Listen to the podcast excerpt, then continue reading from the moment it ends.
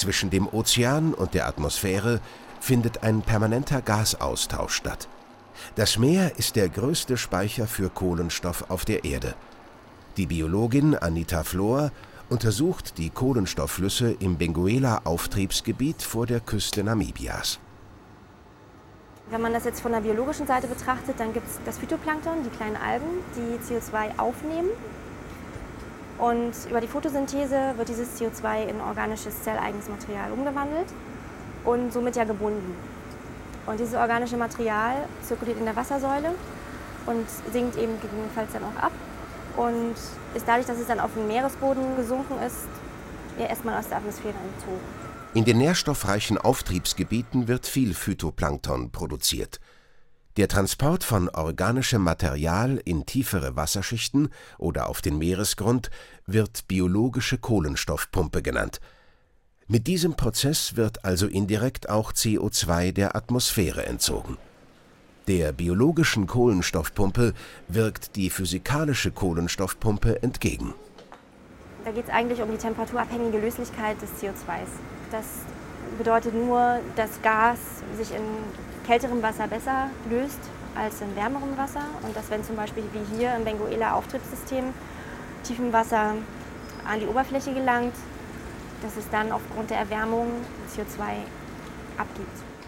Die Wissenschaftler vom Zentrum für marine Tropenökologie in Bremen interessiert, wie genau die Aufnahme und die Abgabe von CO2 im Meeresgebiet vor der Küste Namibias zueinander im Verhältnis stehen.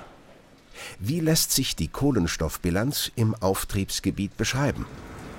Diese beiden Pumpen, die spielen so gegeneinander, gleichen sich aus bzw. verstärken sich und das ist eigentlich das, was wir halt auch rausfinden wollen, weil der Benguela Auftrieb, beziehungsweise der Küstenauftrieb ist ja ist ein unheimlich diverses Gebiet.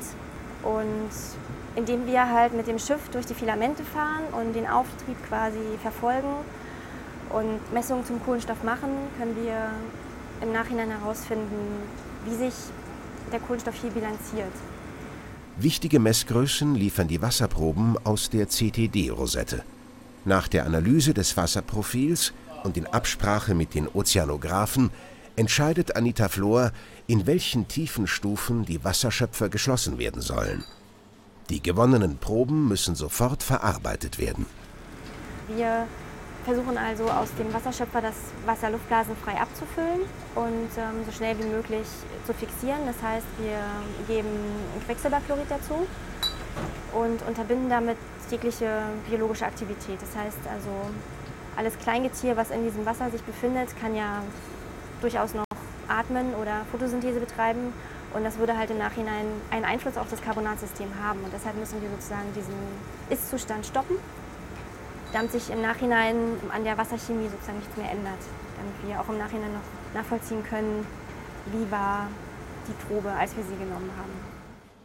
Steigt durch den Klimawandel der CO2-Gehalt in der Atmosphäre, nimmt die Konzentration des Gases auch in den oberflächennahen Schichten der Meere entsprechend zu. Sobald CO2 aus der Atmosphäre ins Wasser übergeht, reagiert es chemisch mit den Wassermolekülen zu Kohlensäure. Ein möglicherweise zunehmend saureres Milieu könnte gravierende Auswirkungen auf marine Organismen und Ökosysteme haben.